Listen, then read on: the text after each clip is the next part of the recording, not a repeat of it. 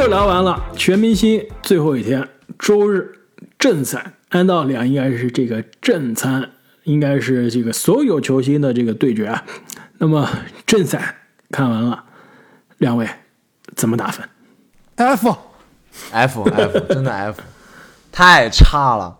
就可能第一节的时候，我还有一线的希望。当时我还跟两位说了嘛，我说，哎，今年好像三分球投的少一点，好像还还有点认真啊，像像杜兰特什么的都还挺认真的。哇，结果后面逐渐开始拉胯，一直拉胯到底。对我给的是 M，M 也可以是个词是吧？M 甚至是比四个词？吗？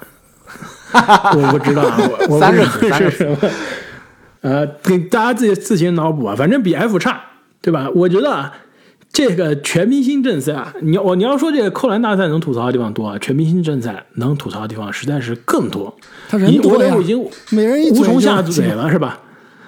呃，这样吧，我们先不吐槽了。我觉得再吐槽，大家这觉得我们这太负面了。我们先来聊一聊这个全场印象深刻比较好的吧，对吧？就我先说我先说一个啊，你先说，你先说，你可以说朗詹姆斯好的瞬间。勒布朗詹姆斯啊为啥？要打要高分，为什么高分？因为首先比赛前啊，老詹就说自己有伤，可能比赛要打一点点。那其实这个这种样的事件之前发生过，就是大牌球星说自己有伤，可能象征意义的上场一下比一下，然后基本上后面就不上了。那确实老詹是只打了上半场，下半场没打。但是老詹所打的上半场，他的卖力程度，他的想让这个全场 entertain 这个娱乐起来的程度，我觉得是非常敬业的。你刚刚说战爱德华斧啊兹要给他批评，对你刚刚说给爱德华兹的批评，我觉得给老詹就是三十九岁，他的扣篮是全场最好的扣篮，就真的是非常的可真的是我在想，看到詹姆斯打的时候，我觉得其他的球员，特别是那个不卖力乱瞎搞的，我，我不是说疯狂投三分的，对，我不是说整活的，我觉得整活的其实是另一个维度的有意思，就是那些既不整活又是又不防守还投三分的，我觉得他们难道不感到羞愧吗？看到詹姆斯这样打，没错，我觉得詹姆斯啊，就是知道年纪大了，打不久了，有伤病隐患，但我在打的时间内，对吧？我打的时间少，对吧？十几分钟，这打的时间内，全情投入。所力。你你知道我看詹姆斯那几个扣篮，我心里面怎么想的吗？我特别担心他那几个扣篮会受伤，就有点感觉超过他自己能够，呃，把控的了是吧？能够把控范太猛围了。对，太猛了，真的太猛了。但是为了我们的快乐，他还是牺牲了自己，是吧？太让或者说，我咱们想说，他就是想表演，也有可能。当然，对于我们球迷来说，这是愿意看到的，对足？够了呀。对就我们要的就是这样，每个人都像詹姆斯这样认真，这个社会就变得更好了，对吧？那我们说了这个詹姆斯啊，我觉得我这边，你要是让我颁全明星 MVP 啊，我绝对会颁给不是利拉德的另外一个人，卡尔安东尼唐斯，他在我心中就是今年的全明星 MVP。我们说全明星需要什么呀？需要第一，你打的这个既认真又不认真，对吧？最重要的是啊，你要享受这个比赛，在那玩的开心。唐斯就是全场，我觉得打的又认真，但是呢又玩的开心的，不声不响五十分，就感觉你其实他这个替补上场，对吧？我知道他得了很多分，最终他这个秀手势说五十分的时候啊，我才发现，哇，这哥们，真的是拿了五十分，得了五十分了。没有意识到。但是你仔细想想，哇，他这个扣篮好多个，好几个暴扣，而且都是那种反手的那种种舒展的，，对小风车，然后三分球呢，其实投的不是特别多，但是也很准，所以而且还有这个欧洲步过这个这个字母哥，对吧？印象深刻的这个高光时刻啊，西部这边我觉得一半是来自于唐斯一个人的，对，打的又又好，这个说到正负值好像有可能也是这个全队最高是吧？打的又好，然后呢这个扣篮又多，同时呢全全场到这个从头到尾啊笑嘻嘻的，打的又开心，玩的又快乐，够了，这就是全明星赛我们需要的精神啊！对我我我非常同意，但是我觉得稍微有一点美中不足，就是他防守端有点太漫不经心了，导致这个那你不能怪他，是是东西部的这个分差拉的太大了。这个得怪肖华，就是咱们没说，还是先聊聊比赛，聊完比赛咱们再聊这个这个这个为什么今年又回归到了大家最不愿意看到的这个模式啊？那那我那我再表扬一个人吧，我觉得我最想看的，包括最有戏剧性的、最有喜剧性的，斯蒂芬库里。我觉得全明星赛的这个球星啊，除了刚刚开花表扬的唐斯这种方式以外，还有另外一种娱乐的方式，就是库里这条路线，就是你要么走你最擅长的技术，或者是你去展示你最不擅长的技术。库里其实两个都做到了，就是他在进攻端完全是做了那种自己最擅长的花式运球，各种背传、背运，非常的赏心悦目。然后防守端，其实他不是一个擅长防守的人，包括像之前我记得印象特别深的有一次，他在躺在地上防字母扣篮，包括这一场比赛里面去盖去盖帽，其实都是很有意思的点，都成为比赛的高光时刻。因为如果你做不到像唐斯的那个路线，完全可以选择库里和东契奇的这种路线。我我我总结一下吧，我觉得啊，我看这个全明星赛啊，能让我说三个字，就说明这个比赛做得好，或者三个三个 reaction 三个表情吧。一个就是哇，就是我这球也能进，哇，这个好帅，对吧？另外一个就是耶，就是关键时刻能投进关键球，绝杀比赛，或者说在关键时刻能够 能够能够力挽狂澜。最后一个就是哈哈，就是一笑。我觉得这三点是真正能够把啊、全明星赛做好的一个精髓。精你看还有第四个，还有什么还想要？还想要的是赛后了，对吧？还是还想要，首先得首先得舒服了才行，对吧？那今年我觉得以库里他个人的标准来说啊，他今年的表现不好。就首先他其实打的不好，投篮命中率很低，三分球十三中四，而且搞笑成分其实不如往届搞笑。你要说今年能让我笑出声来的，有两个人，卢卡，卢卡东契奇，另外尼古拉约基奇，就这两个人，其实过去，特别是去年，如果你们听我们的去年的节目啊，我是说对他们是非常失望。我当时就说，我明年是不会投你们进全明星的，投你们来一点用都没有，对吧？场上不表现，然后进攻也不好好进攻，防守也不防守，也不会整活。但这两名球员。不光是在这场比赛，在其实赛前的各种采访啊，就已经整活起来了。包括卢卡的各种这个这个 trick shot，对吧？各种各样的变态的进球，包括约基奇和卢卡在接接受新闻发布会上的整活，对吧？这约基奇给他卢卡背后倒冷水什么的，就是他们是有这个娱乐氛围的。我这个是值得肯定的。比赛里面，约基奇几次尝试暴扣，最后非常勉强的，对吧？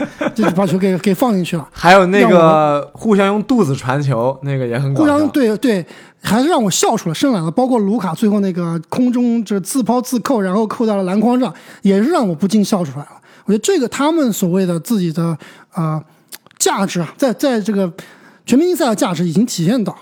这两个人也是在我这里是值得值得一点点表扬的吧，不能说打满分吧，但是是是不错的。其实我们说了很多都是这个西部这边的球员，对我们现在夸的好像每个都是西部的，我觉得东部这边也有这个值得表扬的，除了利拉德，那等一下什么叫除了里拉德哈利波特？对啊，什么叫除了利拉德？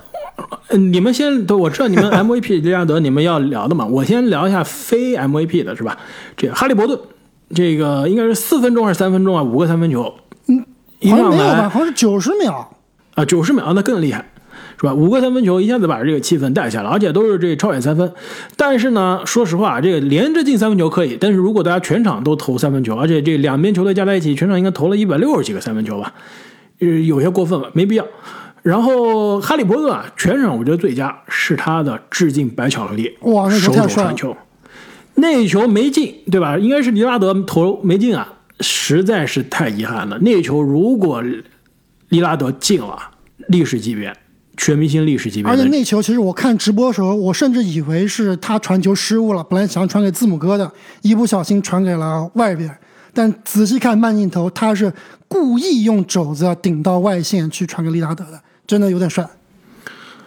而且那球啊，正好在全明星赛开始之前，这个我还看了历年全明星赛的这个高光，白巧克力那一球的这个手肘传球就在里面，而且那一球手肘传球啊，问题就是在于当时传的这个接球的队友啊上篮被对面犯规了，所以这个全明星赛不这个应该是全明星周末历史上最强的一次传球是一个没进的球，所以大家都一直非常遗憾。首先，历史上没有人敢再尝试这个传球了。另外呢，这这个当年的这个原作也是一个遗憾。那今年哇，这个新的控神哈利波特在主场敢尝试，但是呢，非常遗憾，队友又没有进。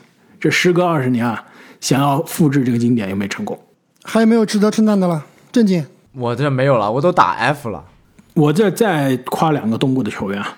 这样我们东西部均衡一下，特雷杨全场其实也是比较有这个玩的气质，穿裆对吧？这多好呀！这全明星非常适合你这种小个子，我玩不了扣篮，然后我要特雷杨跟我常规赛一样打，也是天天投三分的，是吧？我开始玩穿裆，哎，花花式运球、花式传球，这好呀！所以特雷杨我觉得可以表演一下。另外，阿德巴约。虽然这个全场戏份极少，是吧？但是我觉得唯一的这个出镜，这阿德巴约的这个传球应该是罚球，砸这个约基奇的背，然后自己运到全场，然后一个三分球。哎，这也是你作为一个不是特别打球很华丽的大个子，也可以这样玩。所以阿德巴约吹杨，我觉得也是可以表扬一下的。好了，我们讲了这个正面讲完了，开始要批判了。那阿姆，你开始吧。首先。就这个正经之前已经批判过了，就是全场所有球员都在投三分球，不管你是个子矮的，不管你是三分球以三分球见长还是不见长的，所有人就是扔扔扔，最后就变成了一个三分大赛。全场比赛，西部这边投了七十一次三分球，东部这边投了将近一百个，九十七个三分球，光利拉德一个人出手了二十三次三分球，就这个真的是我们想要的全明星吗？是不是？太丑了，我只能说，就三分球，我觉得唯一投的好看的就是。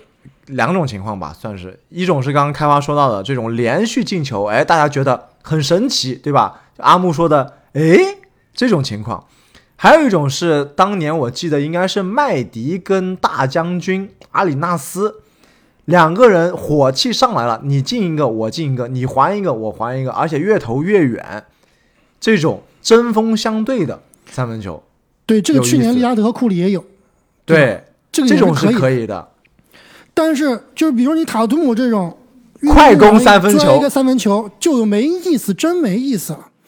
当然，这个投三分球啊，也是可能说是最廉价的一种表演形式，对吧？你因为不需要什么准备，不需要什么包袱，进就进，不进就不进，对吧？你扣篮可能扣不进，或者说可能把自己弄伤了，还有还有这个后顾之忧。你三分球真的是随便扔。对，说到底，其实我觉得真的是现代的球星啊，大家还是有一点点太考虑这个性价比了。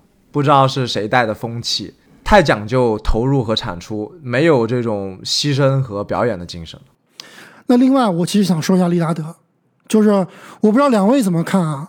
给我的感觉，利拉德今年最后是拿到了啊全明星赛的 MVP，而且你说打的好吧，确实打的也真的挺好的，特别是有两记。中线三分球那两个三分球，我看了确实是哇，这也能进，对吧？但是呢，给我一个什么感觉呢？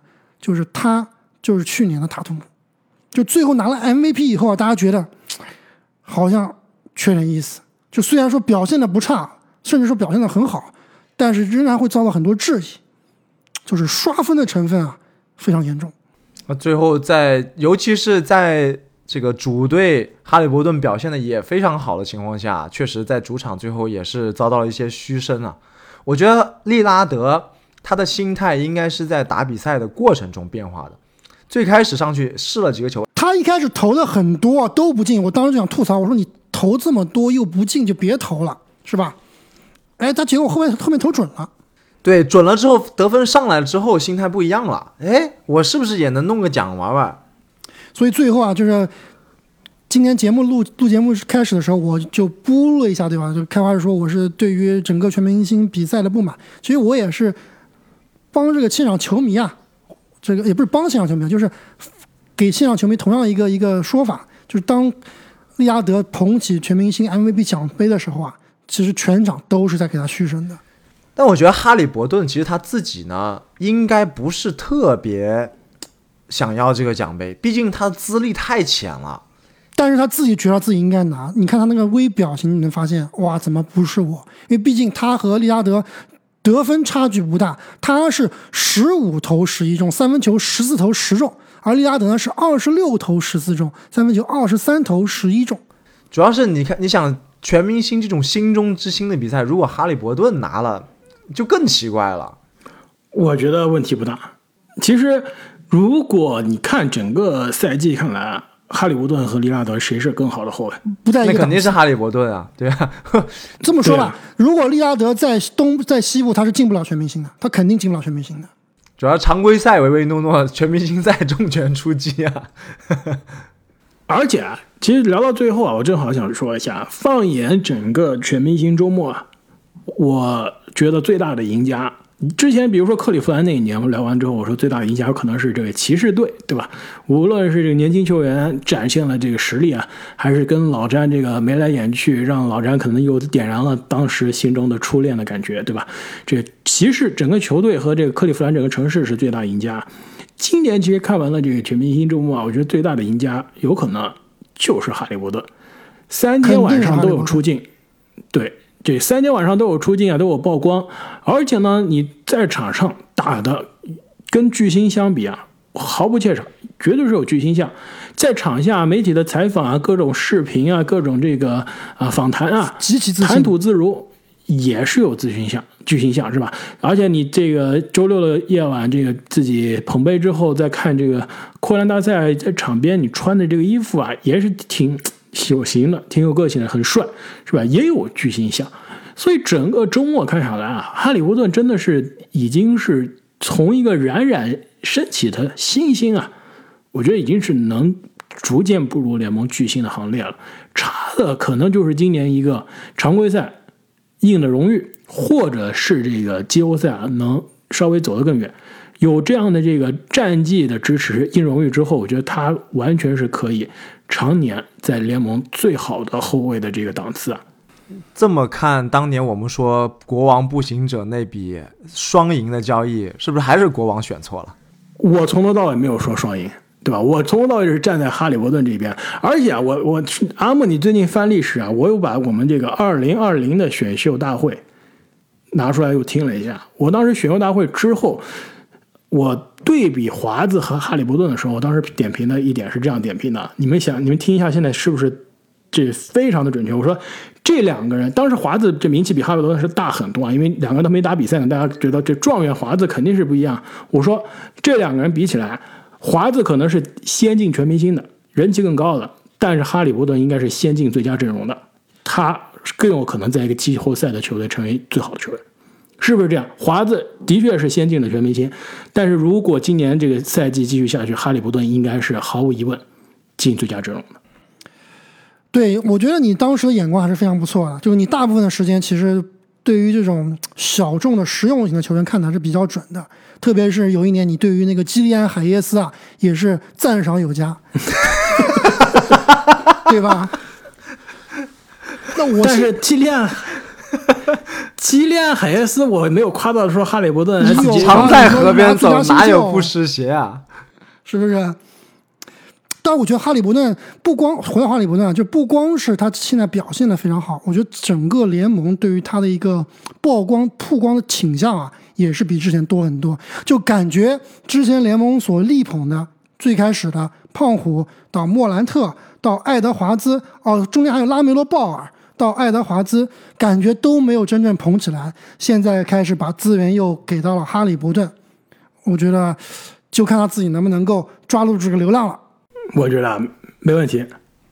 而且回应一下你刚刚说这个爱德华兹和哈利伯顿的对比啊，其实我也想说一个这个预测，就是班凯罗可能是这一届先进全明星的，但是杰伦威廉姆斯是先进最佳阵容的。不是班卡罗先进全明星，这不已经进了吗？你这是要预测还是说这个 半我个半预测吧，对，半预测啊？未来的问题不大，杰伦威这个廉姆斯的我也同意。对我我我我也是非常的喜欢杰伦威廉姆斯，所以这个我跟你基本上是在同一条战，线上。希望他不要成为基连海耶斯。应该不会，应该不会。现在就已经比海耶斯强了呀。现在何止比海耶斯强，现在已经是联盟第一杰伦了，好吗？不是，现在已经联盟有四百多个人比海耶斯强嘛？海耶斯是没有工作的。那么这个全明星的正赛啊，好的不好的我们都聊了。这阿木啊，你之前说你要气聊了想跟大家分享一下气聊了是吧？我你不是还说又这个又点燃了心中的这个希望，是吧？又想聊一些改革的方案。我想听一听，是不是跟我想的一样的？我这其实也写了一个改革的方案。对，我其实刚刚说了，就是能不能够借鉴周五的比赛啊，让这个比赛更具有竞争性。其实，在这个比赛之后啊，中美的网友都是吐槽非常多，大家都觉得 NBA 的全明星赛啊已死，不能再这么办了。而且今年也是非常奇怪，为什么之前可能大家觉得比较不错的方式，比如说两边队长选人呀，比如说最后这个。有关键时刻啊，每一节另外算分呀，对吧？大家有一个有一个最后有一个呃分数指标去追求那个分数指标啊，好像最后也还可以啊。为什么就弃疗了？又回到了大家最不愿意看到的东部对战西部，而且打的是这个每节十二分钟呢？这个其实我还是不太了解，为什么大家这个是不是肖华的这个团队工资发不出来了？可能直接把他队团队裁掉。不是，因为去年就是原来的这个模式嘛，去年。其实打完之后，我们录音也说了，不是特别好看，对吧？就有些失望了。这个模式是不是已经走到尽头了？可能肖华听了呀，听了节目，但是他可能没有理解，说是吧？对啊，没有说没有说这个节目走到尽头了就放弃了呀，对吧？你要换一个新的呀。就是啊，所以肖华他就误以为哦，是灌篮高手说是要呃回到以前这东西部对决啊，十二分钟，所以又回去了。这是肖华这个定的。这做的决定，对吧？所以很明显，肖华是去年不满意，今年希望是改革，呃，让大家看到这希望啊。结果呢，在周六的时候还说啊，这个今年的全明星赛应该会很好看，是吧？周日颁奖的时候，这脸都黑了，而且最后这个宣布啊，这个东部获奖啊，这不是获奖，这赢了，都说啊，东部啊，你们得了更高的分，所以呢，啊，这个奖杯是你们的，也不把奖杯给字母哥，就放到说你们去捡吧。是吧？就就就差把这个奖杯扔地上了，所以很明显，肖华赛后是非常的不满意，非常的生气。而且我们其实刚录音录一半的时候，我一直在看这手机啊。这沃神也是发了个推特，在 ESPN 的网站上面写了一篇文章，就讲说肖华赛后是明显的非常的生气。我不知道他他有什么好生气的，但难道不是因为大家来生气他吗？他有什么好生气的？是你自己搞出来这套东西啊？是你拍板了说玩玩这个规则呀？没错，所以我觉得校花这肯定是生自己的戏，或者他的团队啊，对这他自己团队啊有需要负责任啊。你这个改革越改越差，这哪叫改革呀？所以阿莫，如果你可以对症下药，是吧？这取代肖华，或者你给肖华支支招，也不能取代他。我觉得他还是干的。肖华如果聘请我做首席顾问，我会怎么办？对对对，你会怎么办？首先，我们要回顾一下历史，就是为什么之前 NBA 这个全明星赛是大家是开花小时候特别喜欢看，一个是当时开花。比较小，比较懵懂无知，对吧？把 没看过什么好的，对吧？把这个当没见过世面，有没见过世面。你别别胡说，你想想看，小时候科比、麦迪、卡特、艾弗森、鲨鱼、姚明这些人在一起，而且个个都认真打，就哪怕像姚明没有这种特别秀的这个整活的这个技能点呢，他至少我入场我也跟大家跳一个这个什么闪电舞是吧？抖一下。这样的娱乐效果，这样的氛围，节日气氛，现在到哪找啊？对，这就是我其实我们我们我们三个人一起看今年的超级碗，我所说的就是我们看这个超级碗的中场秀啊，我就说，你看一下超级碗这几年的中场秀有没有什么新人？是不是都是把上古神兽请出来？你不能说上古神兽，嘿当时我们今年是这个亚瑟小子对吧？我以为亚瑟小子都五六十岁了，结果人家好像也才四十多是吧？四十五岁，也不能是上古神兽，就是比较老詹差不多是一个年纪，比较比较资历比较老的球员，还靠他们这些球这个明星来撑场的。其实 NBA 现在也是同样的问题，你不能一定说是现在的球员没有以前的球员那么的有天赋，而是这个你现在球员的腥味儿。包括现在球员的影响力，这可能是多方面的，就有可能我们之前聊到这个社交媒体啊，可能大家玩的东西多了，没有觉得说这个篮球有那么好玩了，也有一定的关系。就你现在这个整个所造成的结果，就是你球员的腥味儿不足，表演能力不足，所导致的你这个比赛啊，你想要靠玩花活，想要玩靠这个风车扣篮，是玩不转的。所以你必须要寻求另一方的改变，如何改变？其实我今天看了很多大神，包括我们之前啊这个已经过世的大神科比布莱恩特，在曾经的采访也说过，比赛就要真刀真枪、认真的打。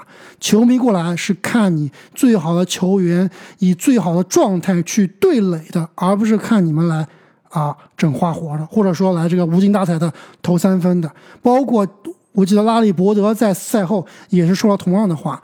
所以 NBA 这个正赛啊，想要能够更进一步，我觉得。只能走这条路，就是认真打球，而不能走那个过去刚刚开完你所说的什么什么鲨鱼，呃呃呃麦迪卡特、艾弗森这样的靠个人魅力来来取悦的，很难了，因为我们现在没有那么多所谓的超级巨星，或者说这个历史级巨星、世界世界巨星，现在没有 NBA 里面还没有，现在还得靠库里、詹姆斯这样的球员，呃是是断档，所以呢。就必须要走竞争这条路。那么现在大方向定了，要走竞争这条路，就如就要定怎么把这个这个这个执行好。所以我就说啊，可不可以借鉴星期五的这样的比赛？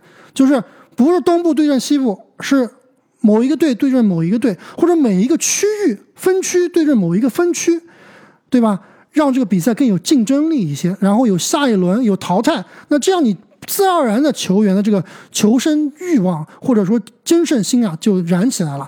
再加之你最后可能会给一个这个做最后的冠军啊一定的奖励，无论是金钱方面啊，或者说像类似于这个呃 MLB 就是棒球联盟啊，我最后决胜获胜的那一方能拿到一个比如说季后赛的主场优势啊，或者怎么样一个奖励，是实质性的有有这个利益的，这样才能把这个比赛推动下去。可以的，我觉得大方向没问题。这个个人魅力，这个太靠天吃饭了。即使未来有出现这样的球员，但是不是联盟可以掌掌控的，就是就不是你现在嘛，对吧？你包括扣篮大赛也是一样，你没有这个天赋的扣将，你就去整点别的事情做，看天吃饭。所以这个走竞争路线，我是非常同意的。就比如说，包括还有一些小的这种小细节规则的改变，看看可不可以去啊增加这个竞争性。比如说，我看到很多网友说，这个全明星正赛三分球不能算三分，就算一分，然后扣篮算三分，你看你扣不扣啊？比如说这种类似小的改变，或许也可以增加它的竞争性。呃，什么盖帽算两分？对吧？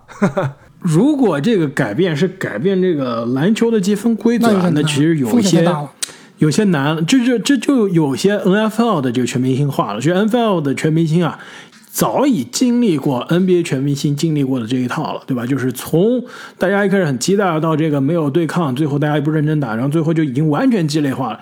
那几年前呢，也是 NFL 说啊，我们痛定思痛，不搞这个真正的这个橄榄球的。对抗了，我们现在变成腰旗橄榄球了。弄完之后，我不觉得这对于全明星的这个就是橄榄球的这个全明星是一个正面的效果，对吧？反倒是更没人关注，大家觉得这不是真的篮球啊，呃，不是，这不是真的橄榄球啊，是吧？这都已经都是过家家了，所以更没人关注了。如果你把 NBA 全明星赛的计分也改了，对吧？大家更会觉得这是个鸡肋了。打的都不是我们认识的篮球，所以我觉得计分不能改，能改的是他这个对抗的机制。就比如说跟周五晚上一样，对吧？我们也不是说东西部对抗，也不是说呃这个老詹队对阵字母队了。我现在四支球队，然后呢选秀就跟这个七六传分赛一样，最后四支球队先两场对抗，赢的去打决赛，变成这个迷你锦标赛的形式。然后你这个最后夺冠的这支球队，阿姆所说啊，我有这个奖金啊。而且现在，与其是给一支球队十二个人奖金，我现在只给这个一支球队，一支这四分之一个球队，那应该是多少人啊？六个人，对吧？我给这六个人的这支球队奖金，你奖金的这个每个人拿到的分量也会变多啊。对，所以这个 NBA 的正赛啊，我觉得一定要改，而且一定要花心思去改，就要请那种靠谱的顾问，对吧？来来去做调研，来去做考察。所以啊，今年这个锅啊，肯定是肖华背的。另外就是除了全明星正赛啊，其实这些其他的就是复赛也有上升的空间，对吧？就比如说这个扣篮大赛，如果他做不了全明星周末星期六啊这个头牌的表演，那我们其实可以找另外一个。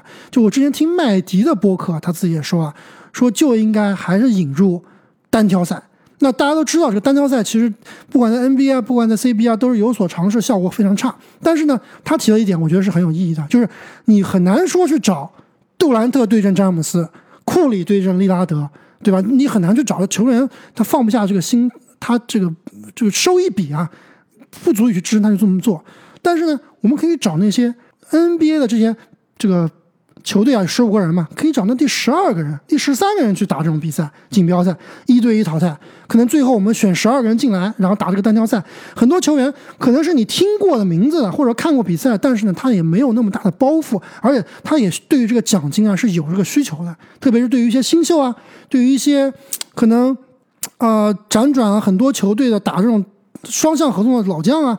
他们可能会愿意打这场比赛。那如果奖金合适的话，他们去真刀真枪的打，我觉得肯定是比去看那种什么麦克朗啊、什么陶陀这个陶平来这个弟弟来投扣篮这样的比赛好看的。没错，其实全明星它其实就是个舞台，对吧？你在这个舞台上展现什么样形式的内容啊，真的是可以推陈出新的，真的是可以去有所创作的。这个之前全明星曾经是非常的辉煌。但是呢，就现在随着这个新意啊，这个新鲜劲没了，我觉得这联盟是需要进一步的改革的。这改革不是说我试了几年这个新的方案又回到原来，这叫做改革，对吧？你必须有更新的东西，或者说你就是一直在更符合这个时代的。你玩个游戏还要一点零、二点零呢，是吧？你就是这个玩这个方式玩几年，觉得大家没什么新意，我们就换个方式玩呗。对，这现在联盟干的事情就好比说我这个大菠萝四不好玩是吧？最后这个暴雪说，就是现在明年开始我们只玩大菠萝二了，这就不行了，对吧？大菠萝四好玩，对吧？啊，这这好像真的是这样。另外，其实我觉得这个全明星举办的这个城市啊，也是可以需要考虑一下，是吧？我觉得已经连续很多年是在这种小城市举办全明星了。你说这印第安纳这个城市 有篮球的这个历史渊源，但是你真的不太符合这个节日的气氛，说实话，对吧？你你看，再看这今年超晚，哇，拉斯维加斯，这完美的一个派对城市，这个节日城市，对吧？你把它放到什么盐湖我觉得这个我放到这个印第安纳开花，因你这个美国真正像拉斯维加斯这样级别的城市才有多少？你巡回总要轮到小城市的呀。而且正是这种节日的氛围，可以给那个城市带来更好的篮球宣传呀。但我觉得在小城市的次数啊，就最近有些频繁了。下一次好像是在旧金山，是吧？好，终于来了一个大城市。对，这终于来一次大城市了。我我其实我更加希望啊，这个全明星赛啊，可以去一下这个非 NBA 的大城市。对，旧金山你还是 NBA 大城市，就比如说像拉斯维加斯、西雅图啊，这样没有 NBA 球队的大城市。可以吸引更多的这个非现在有 NBA 这个主队的这些球迷，甚至全明星赛可以试一下去海外办，对吧？欧洲、亚洲、墨西哥城，试一下这个海外的城市举办全明星赛，不是不可能。全明星周末我们就聊到这里了。那各位听众朋友啊，就对于我们今年的 NBA 全明星有怎样的看法？欢迎大家在留言区中啊告诉我们。那么，这个如果大家想提前一天收听我们的节目啊，也是欢迎大家在喜马拉雅的平台上加入我们的西米主播会员。那所有的主播会员也可以这个看我们三位主播啊发的这个独家动态。最近我刚刚发了一个阿木滑雪的非常帅气的视频。老年阿木，老年阿木，阿木自己看自己觉得滑的不行。而且当时这个天气主要是非常好，哇，整个画面非常唯美，大家可以去看一下。而且呢，这个其实一周之前啊，我们三个人也是一起看了这个更有话题超级碗美国春晚。对，这个超晚哇，这个相比全明星周末，我觉得这个超晚实在是这个春晚的水平实在太强了，我仿佛是以前是吧巅峰春晚的感觉。对，而且未来一直在巅峰，永远下不来的，这是无法被取代。没错，而且没错，不会变差的。没错，而且我们三个人这个也是在西米团中发了我们这个三个人一起看球的这个照片。